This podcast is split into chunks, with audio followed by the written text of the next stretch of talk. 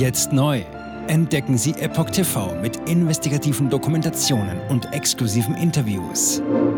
EpochTV.de Willkommen zum Epoch Times Podcast mit dem Thema Israel und USA versus Hamas, Houthi, Hisbollah, Iran. Nahe Osten. Verhandlungen um zweimonatige Feuerpause und Freilassung aller Geiseln. Ein Artikel von Epoch Times vom 24. Januar 2024. Im Nahen Osten arbeiten Diplomaten an der Freilassung weiterer Geiseln im Gazastreifen. Vorerst aber gehen die heftigen Kämpfe im Gazastreifen weiter. Der Überblick. Vermittler bemühen sich im Krieg zwischen der Hamas und Israel um eine neue Waffenruhe. Die Hoffnung auf ein mögliches neues Abkommen zur Befreiung israelischer Geiseln aus der Gewalt der Hamas im Gegenzug für eine längere Kampfpause sei gestiegen, berichtete die Zeitung The Times of Israel in der Nacht. Heute wird der britische Außenminister David Cameron zu Gesprächen in Israel erwartet. Er wolle seine Besorgnis über die hohe Zahl der getöteten Palästinenser im Gazastreifen zum Ausdruck bringen und sich für eine dauerhafte Waffenruhe einsetzen, berichtete die Zeitung Jerusalem Post.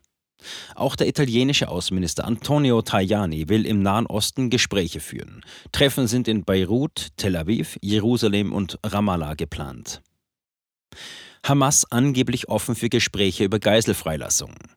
Die Hamas soll sich einem Medienbericht zufolge offen für Verhandlungen über eine Freilassung einiger israelischer Geiseln gezeigt haben. Die Islamisten hätten Vermittlern erklärt, sie seien zu Gesprächen über die Freilassung der weiblichen Zivilisten und Kinder im Gegenzug für eine signifikante Feuerpause bereit, berichtete das Wall Street Journal unter Berufung auf ägyptische Beamte. Im Laufe einer einwöchigen Waffenruhe Ende November vergangenen Jahres hatte die Hamas 105 Geiseln freigelassen. Im Gegenzug entließ Israel 240 palästinensische Häftlinge aus seinen Gefängnissen. Die Hamas knüpfte bislang jegliche weitere Geiselfreilassungen an ein Ende des Krieges. Terroristen halten israelischen Regierungsangaben zufolge noch immer rund 130 Menschen fest, die sie bei ihrem Überfall am 7. Oktober aus Israel in den Gazastreifen entführt hatten. Darunter seien israelische Soldatinnen, so das Wall Street Journal. Die israelische Regierung geht davon aus, dass noch 105 Geiseln am Leben sind und viele von ihnen in dem unterirdischen Tunnelnetzwerk der Hamas festgehalten werden. Israel soll nach Informationen des Nachrichtenportals Axios eine zweimonatige Feuerpause im Gegenzug für die Freilassung sämtlicher Geiseln vorgeschlagen haben. Das Angebot sei den Vermittlern aus Ägypten und Katar übergeben worden, die sich derzeit bemühen, die Kluft zwischen den unterschiedlichen Forderungen zu überbrücken. Die jüngste Entwicklung sei zwar positiv, bedeute aber nicht, dass eine Einigung unmittelbar bevorstehe, schrieb das Wall Street Journal. Die Gespräche könnten laut ägyptischen Beamten immer noch scheitern. US-Militär reagiert mit Gegenschlag auf Angriff im Irak. Das US-Militär griff unterdessen im Irak drei Einrichtungen, die von der Miliz Kataib Hisbollah und anderen mit dem Iran verbundenen Gruppen im Irak genutzt würden, aus der Luft an, wie das zuständige Regionalkommando des US-Militärs auf der Plattform X, vormals Twitter, in der Nacht mitteilte. Terroristen hatten vor wenigen Tagen Raketen auf den Stützpunkt Ain al-Assad abgefeuert. Bewaffnete Houthi-Truppen verübten mehrere Angriffe auf Handelsschiffe im Roten Meer, die zu Unterbrechungen der weltweiten Lieferketten führten. Experten vermuten, dass es sich hierbei um einen weiteren strategischen Schachzug des Irans handelt, nachdem dieser vermutlich die Hamas zu Angriffen auf Israel angestiftet hat.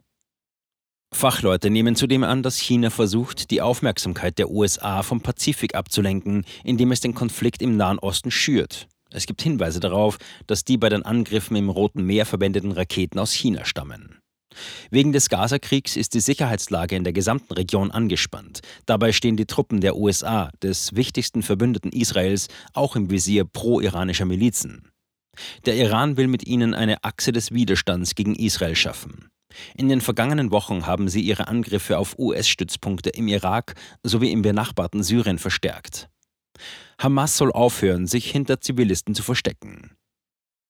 Die USA fordert seit Ende November von der internationalen Gemeinschaft auch deutlichere Worte zum Vorgehen der Hamas. Zitat: Was mir auffällt, ist, dass wir immer wieder hören, wie viele Länder auf ein Ende dieses Konflikts drängen, das wir alle gerne sehen würden, sagte damals US-Außenminister Blinken. Und weiter. Aber ich höre praktisch niemanden, der von der Hamas verlangt, aufzuhören, sich hinter Zivilisten zu verstecken, dass sie ihre Waffen niederlegen, dass sie sich ergeben. Zitat Ende. Der Gaza-Krieg könne nicht damit enden, dass die Hamas-Terroristen an Ort und Stelle blieben und ihre Absicht erklärten, die Angriffe vom 7. Oktober wiederholen zu wollen. Zitat, das ist nicht im Interesse Israels, es ist nicht im Interesse der Region, es ist nicht im Interesse der Welt. Zitat Ende. Israels Armee, mehr als 100 Terroristen in Chan Yunis getötet. Unterdessen hat Israels Armee in der Gegend von Chan Yunis im Süden des Gazastreifens nach eigenen Angaben Dutzende weitere Terroristen getötet. Es seien am Dienstag mehr als 100 Terroristen im Westen der Stadt eliminiert worden, teilte Armeesprecher Daniel Hagari am Abend mit. Die Angaben lassen sich bisher nicht unabhängig prüfen. Die Armee hatte die Stadt, die als Hochburg der Hamas gilt, am Vortag nach eigenen Angaben umstellt. Israel vermutet dort in unterirdischen Tunneln die Führungsleute der Hamas wie auch israelische Geiseln.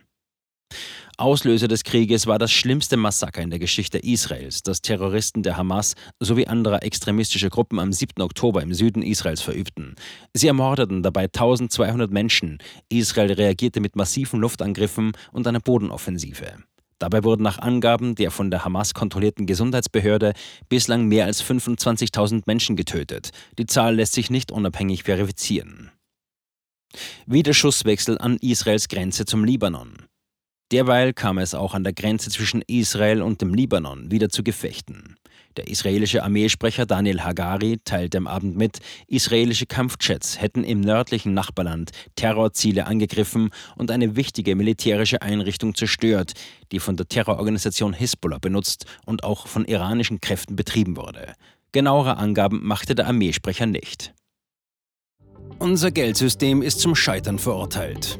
Noch haben Sie Zeit, Ihr Vermögen in Sicherheit zu bringen, heißt es im neuen Buch von Marc Friedrich und Florian Köstler. Am 30.01. um 19 Uhr spricht der Finanzexperte live im Epoch TV Studio über sein neues Buch Die größte Revolution aller Zeiten, warum unser Geld stirbt und wie Sie davon profitieren.